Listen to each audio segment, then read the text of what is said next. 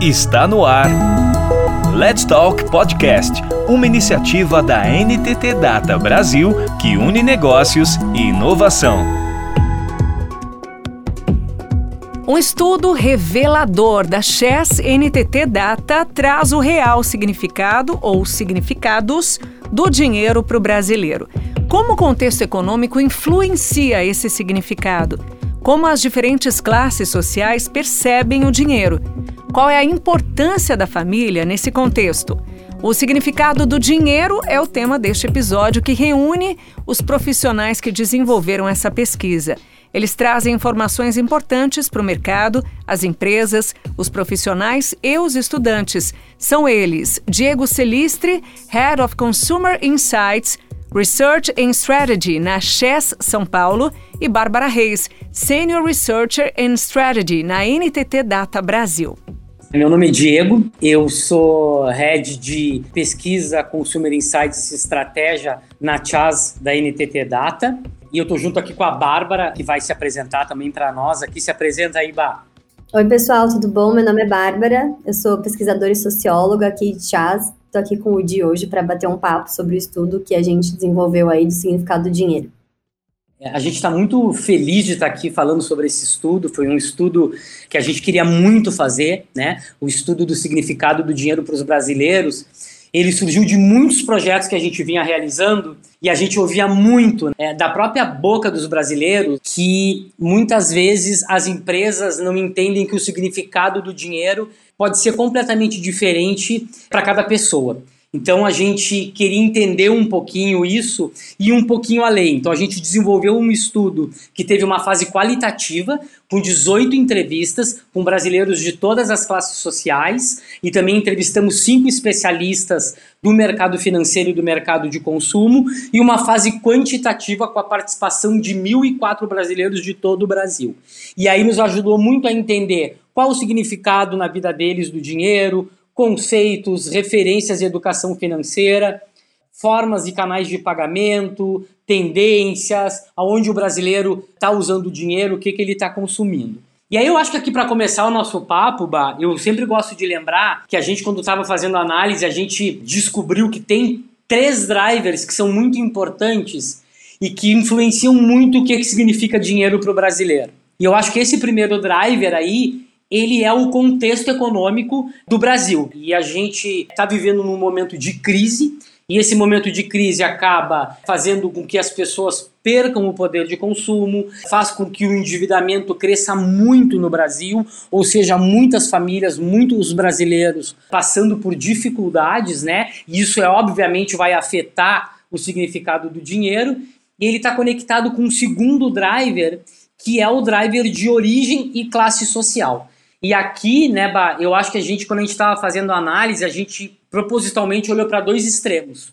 Então, o extremo da escassez, quando a pessoa vive com pouco dinheiro, essa pessoa que tem muito pouco dinheiro é muito difícil ela olhar para o futuro, porque ela tem que resolver o hoje, né? Tem que botar comida na mesa, né? Ela tem que olhar para as questões básicas. E aqui a gente até teve um, foi muito legal porque a gente teve um participante que fez um desenho e ele fez esse desenho ele se segurando numa corda bamba e ele disse: dinheiro é isso, né? É como se eu tivesse que ficar me segurando numa corda para não cair e se eu cair rezar para ter uma rede que possa me segurar. Quando a gente vai para o extremo da abundância, já é o contrário, porque a pessoa já garantiu o básico. Ela tem a capacidade de olhar para o futuro e até as escolhas dela não são por obrigação. Ela tem uma maior liberdade de escolha. E aí até o desenho que um dos participantes que pertence a uma classe social privilegiada fez foi uma ilha, né, com um pôr do sol lindo, dizendo que dinheiro é sobre liberdade, né? Que na verdade o dinheiro é que tem que me ajudar a ter a vida que eu quero. Então são opostos bem diferentes.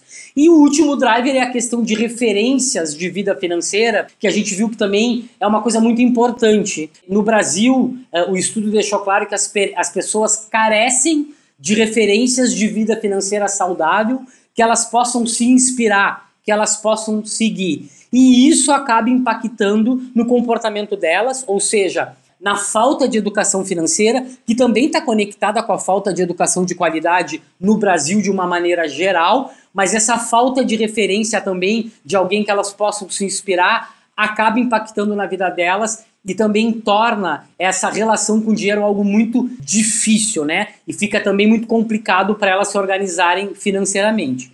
E aí, olhando esses três drivers, Bárbara, a gente conseguiu chegar nos três principais significados do dinheiro para os brasileiros. E aí eu queria que tu falasse um pouquinho sobre isso. Boa, Di. Então, como o Di comentou, a gente tem aí esses drivers, né, que são fixos para entender toda a realidade do nosso país.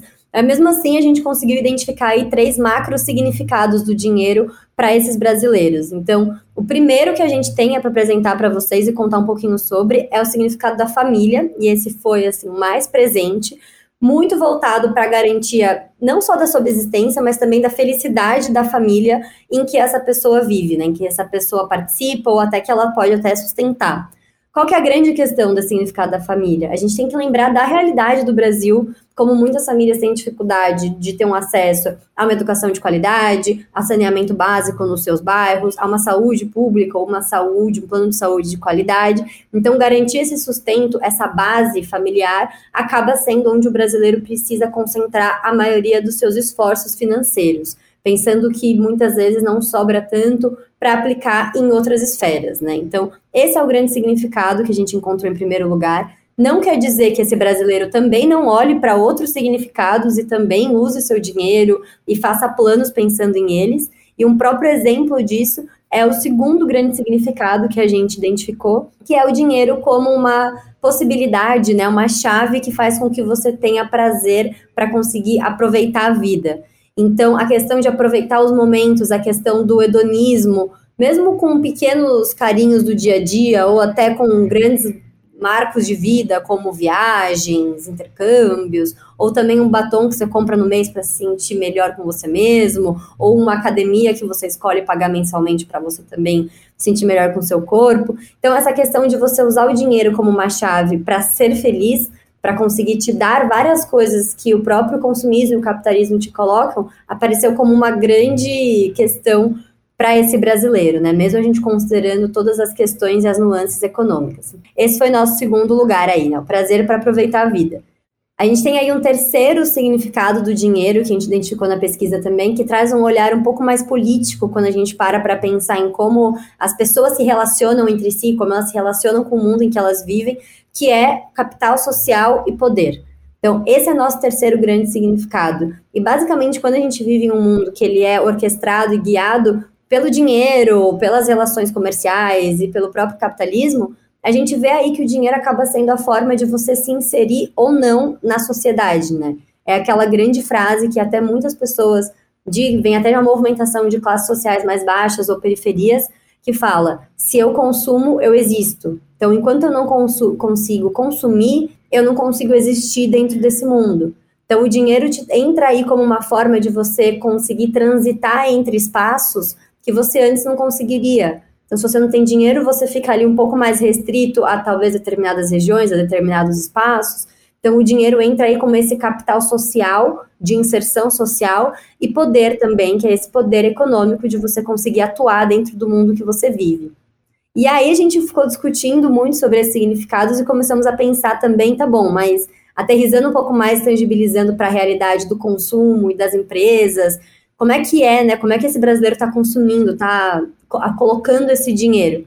E aí, Di, se quiser complementar e vamos falar um pouquinho sobre esse ponto, que eu acho que é um, um gancho bem legal com os significados.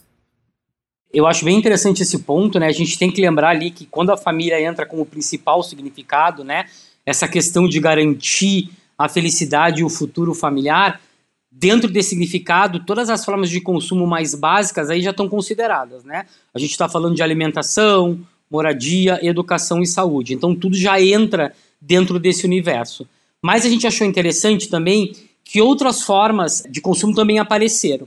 Tem uma delas que está muito relacionada a ter comodidade e praticidade, e isso está muito relacionado ao significado do dinheiro, porque com quanto mais comodidade e praticidade as pessoas têm, mais tempo elas vão ter para curtirem a vida com seus familiares. Elas vão conseguir melhorar esses momentos de diversão, além de poder usufruir de questões que fazem parte desse momento de estar com a família de maneira mais, mais fácil para elas, na verdade, né? Porque se eu consigo ter o dinheiro para consumir coisas que me trazem praticidade e comodidade, eu vou estar tá tendo mais tempo e formas melhores de eu estar junto com a minha família.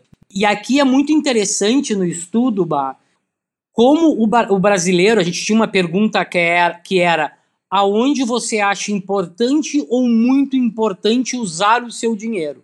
E aí foi muito interessante que diversos serviços digitais saíram com percentuais acima de 50%. Então, assim, os brasileiros acham importante ou muito importante. 55% deles disseram aplicativos de entrega, é importante usar dinheiro com isso. 53% com aplicativos de mobilidade urbana, 51% com deliveries de alimento, e a gente ainda teve na área de entretenimento e lazer 41% que falaram que é importante ou muito importante usar o dinheiro com streamings de vídeo e 37% com aplicativos de aluguéis de casas ou apartamento, né? E eu acho que aqui é muito interessante entender duas coisas. Primeiro, quando a gente analisou mais a fundo, a gente não viu que tinha uma diferença relevante entre as classes sociais, mesmo no momento de crise econômica. Até porque, devido a toda a nossa fase qualitativa, ficou muito claro que nas classes sociais mais baixas existem ecossistemas onde as pessoas tendem a se ajudar. Né? Então, sim, eu uso um delivery de entrega de comida para pedir uma pizza do vizinho ou de uh, um aplicativo de mobilidade para que um vizinho é, me leve até um local que eu estou precisando. Então, eu ajudo essas pessoas que fazem parte da minha comunidade e eles acabam me ajudando também. Porque se eu tenho uma empresa, eles também vão, uh, uh, vão consumir de mim. Ou se eu precisar, às vezes, de alguma ajuda na minha casa, sei lá, alguém que arrume o meu chuveiro, eu também vou contar com eles. Então a gente vê que tem essa troca, né? Mas de qualquer forma, independente da classe social, a gente viu que o brasileiro está considerando muito importante utilizar com esses aplicativos. Por quê? Porque eles trazem, na verdade, simplicidade. Com poucos toques, em poucos steps, o brasileiro consegue resolver o que ele precisa. Né? É muito simples, é muito fácil. E aqui a mensagem é: quando a gente pensa em novos serviços financeiros, principalmente serviços né, que são lançados pelas instituições financeiras, fintechs, bancos tradicionais, enfim, é será que esses serviços eles estão sendo, estão sendo lançados? Eles são fáceis? Eles são simples? Eles têm poucos steps? Porque a mensagem que fica aqui é, é simples, né? a demanda existe. Se a gente oferecer um serviço que é muito simples de usar, que é rápido, que é instantâneo, né, que não tem taxa, a aderência vai acontecer. Então eu acho que essas formas de consumo também, elas trazem uma questão interessante que um papel que já foi dos bancos no passado de digitalização da população, é, né, desde a época da criação da internet, ou mesmo quando a gente começou né, com o Bank Line, eu acho que hoje quem está como protagonista desta educação de digitalização são esses aplicativos de delivery, é, de mobilidade urbana e de entretenimento, porque eles trazem simplicidade e eles deixam os benefícios muito claros para os usuários, né? Então acho que aqui tem uma oportunidade, né, para o mercado financeiro como um todo, é olhar um pouquinho para essas soluções e aplicar essa simplicidade, aplicar esses poucos steps para conseguir também é, é, retomar esse protagonismo como uh, os grandes é, é, é, é educadores, né? Como uh, quem vai inserir a população. Porque antes de lançar um novo serviço digital, é ainda necessário educar é ainda necessário se conectar com uma população é, que não tem uma educação de qualidade, então tem que entender qual a linguagem usar, e como de fato colocar esse brasileiro que é tão distinto, que é tão diverso, é no centro de qualquer solução e de qualquer produto que venha a ser lançado. E eu acho que daí a gente começa a conectar também um pouquinho, Bárbara, com algumas tendências que a gente é, estudou, né? Que a gente, a gente fez um, um, grande, um grande estudo aqui de tendências, mas a gente procurou dar um olhar, né, para tendências que a gente também pudesse é, entender se elas já estão se manifestando hoje em dia ou não. E aí eu acho que seria muito legal tu contar um pouquinho, falar um pouquinho de, das principais tendências aí é, que a gente uh, que a gente encontrou e que eu acho que é muito legal aqui trazer para a gente conversar um pouquinho sobre elas. Boa, Di. Então, putz, você falou tudo agora, essa questão que a gente conseguiu fazer, que foi muito legal no estudo, de trazer um pouco dos dados, assim, e nos achados do estudo, cruzando eles com tendências do mercado. E a própria primeira tendência que a gente começa esse capítulo durante todo, toda a pesquisa é uma tendência que a gente chama de as ondas da forma de pagamento, né, das formas de pagamento. E a gente conseguiu até quantitativamente mensurar ali como hoje em dia o brasileiro está ranqueando aí as melhores formas de pagamento em que ele mais gosta de usar para fazer, enfim, para fazer compras ou desenvolver algum tipo de pagamento, né? E aí o que é muito interessante de falar sobre essa tendência é justamente o destaque do Pix. Então o Pix ele apareceu com tudo. É muito interessante como ele desbanca soluções de pagamento como TED, DOC ou até o dinheiro vivo, que são soluções que existem há muito mais tempo. E o principal que a gente vê com o Pix é a praticidade, a garantia de entrega, a agilidade que ele traz e a rapidez em que aquele dinheiro vai cair na sua conta. Então, fazer a transação é muito simples, você passar para o outro a como fazer essa transação também é muito simples, a agilidade e a rapidez que o dinheiro cai na conta da pessoa que está recebendo também é super importante. Então a gente vê aí o Pix como a inovação de pagamentos favorita, inclusive até para empreendedores que já hoje em dia falam aí que preferem receber por Pix. Então a gente vê aí um grande destaque para essa solução.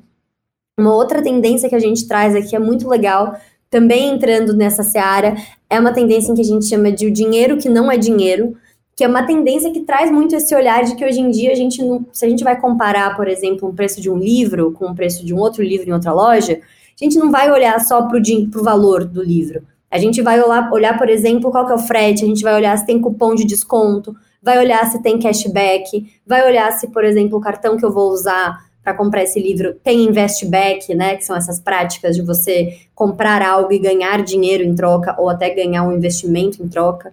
Então, hoje em dia, a gente não está mais falando do valor monetário financeiro da etiqueta de um produto. A gente está falando de todo esse ecossistema que tem ao redor dele, que não é dinheiro, mas ao mesmo tempo acaba se tangibilizando no bolso do consumidor como dinheiro.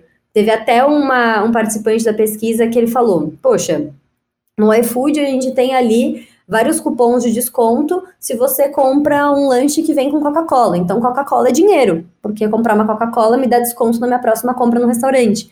Então, a gente tem aí esses significados novos, essas, essas interpretações novas para o dinheiro que se tangibilizam nessa tendência.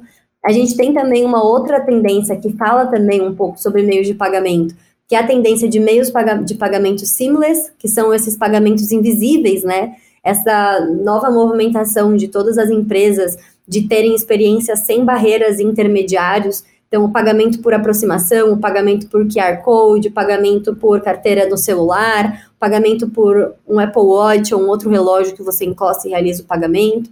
Então, cada vez mais a gente vê aí essa movimentação de cortar steps e facilitar o pagamento, o que é muito bom para um consumidor que está cada vez mais acostumado a ter processos invisíveis e também ele demanda esses processos invisíveis porque são mais práticos, mas também é muito bom para o outro lado, do lado de quem está vendendo, porque você diminui ali também o tempo de consideração antes de você passar para, antes do consumidor, né, passar por várias etapas de, ai, pega o cartão, passa o cartão, tira o cartão. Então a gente vê aí um ganho para ambos os lados. E por último, que é uma tendência que a gente queria também contar um pouco aqui, ainda tem outras no estudo, que a gente também traz vários dados quantitativos e qualitativos para embasar. Mas uma outra tendência que a gente queria falar é sobre as moedas digitais, sobre as novas moedas digitais. Então, há muitos anos atrás, a gente começou a falar de dinheiro virtual, mais ou menos, quando foi falar até de mercado de Bitcoin, etc. Isso é um bom tempo.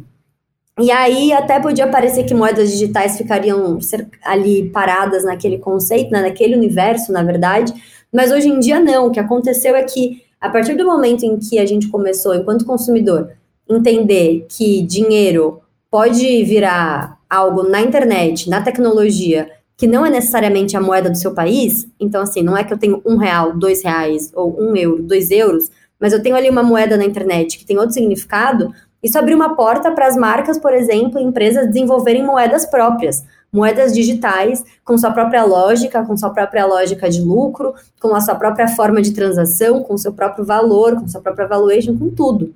Então a gente vê que hoje em dia você tem, por exemplo, jogos de videogame no PlayStation, por exemplo, FIFA, que tem a moeda FIFA e que você vai lá e faz uma série de compras e de movimentações dentro do jogo com essa moeda. Você vê também empresas como as gigantes chinesas, como Shein ou até AliExpress, que você tem ali moedas específicas dessas empresas em que você pode gastar essas moedas dentro daquele ecossistema. Então, se você, por exemplo, compra no AliExpress um balde e você faz ali uma review positiva daquele balde, ou até negativa, mas você faz uma review que vai ajudar uma próxima pessoa, você ganha uma moeda do AliExpress. E aí você vai acumulando e depois troca essa moeda por desconto, ela é aplicada no final da sua compra. Então a gente está vendo aí que as moedas digitais estão chegando com tudo também e que as empresas estão utilizando elas para personificar cada vez mais, para personalizar, na verdade, cada vez mais os próprios produtos delas e criar ali um ecossistema em que o consumidor fica totalmente ali dentro reproduzindo e tendo ali uma relação quase de um ciclo, né? Você compra algo lá, você ganha uma ganha moedas, você gasta moeda, compra mais. Então a gente vê aí também essa grande ascensão das novas moedas digitais. E essas eram as principais aí que, para dar um spoiler, não dar tanto spoiler assim do, da pesquisa, mas a gente escolheu trazer aí essas quatro tendências para falar um pouco de como toda essa discussão do dinheiro se aplica no mercado através da pesquisa que a gente desenvolveu. Pô, acho que muito legal, acho que, eu não sei, acho que a gente falou bastante coisa, né? É sempre bom lembrar que o estudo aí está disponível. É, tá, opa, eu vou repetir porque eu falei disponível, né?